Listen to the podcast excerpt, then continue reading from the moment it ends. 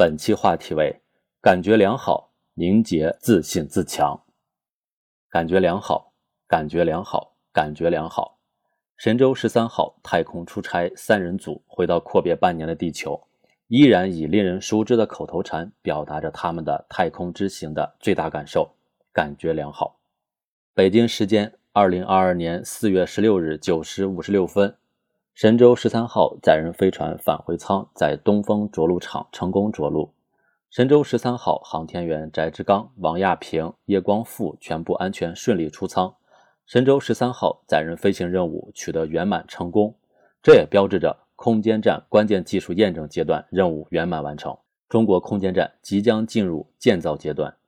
长达一百八十三天的近地轨道驻留，考验着航天员的太空适应能力。实际上也是对航天技术水平的考验。作为中国航天迄今最长一次太空载人飞行，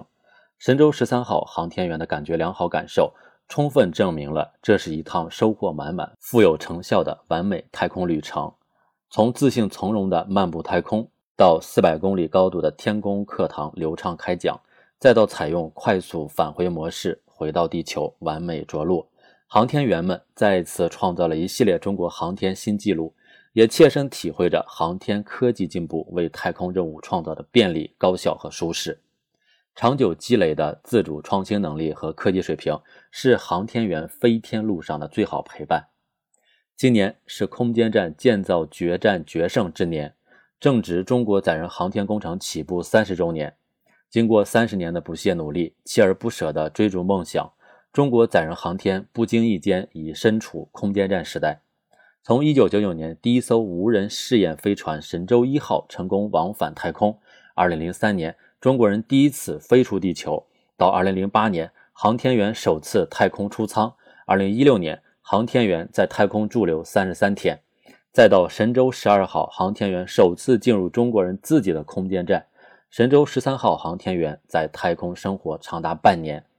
这些激动人心的瞬间，串起中国人钟情飞天、圆梦飞天的壮美轨迹，勾勒出中国航天事业攀登科技高峰、奋斗实现梦想的自信自强足迹。从飞船时代进入空间站时代，记录着中国航天科技的发展进步，也反映出中国走出一条科技自立自强的发展之路。三十年前，载人航天三步走规划，立足自身条件，不超前，不浮躁。照顾国情，考量当时科技实力，也对未来发展趋势有所前瞻。三十年后，空间站的即将建成，则为三步走发展战略画上圆满句号。有评论诙谐地说：“只有中国航天把自己做的 PPT 实现了。”这至少从一个侧面反映了，正是以一张蓝图绘到底的执着之心，中国载人航天工程如此长周期的重大航天计划。最终抵达自己的收获季，不负梦想，不负时代。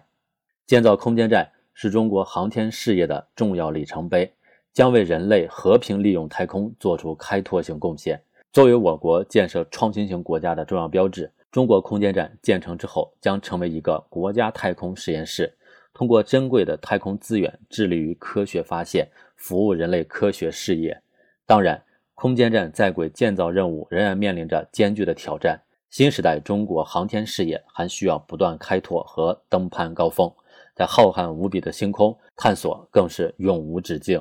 和梦想同行，与创新为伴，真做奋斗者、攀登者，我们就能更好地走向未来。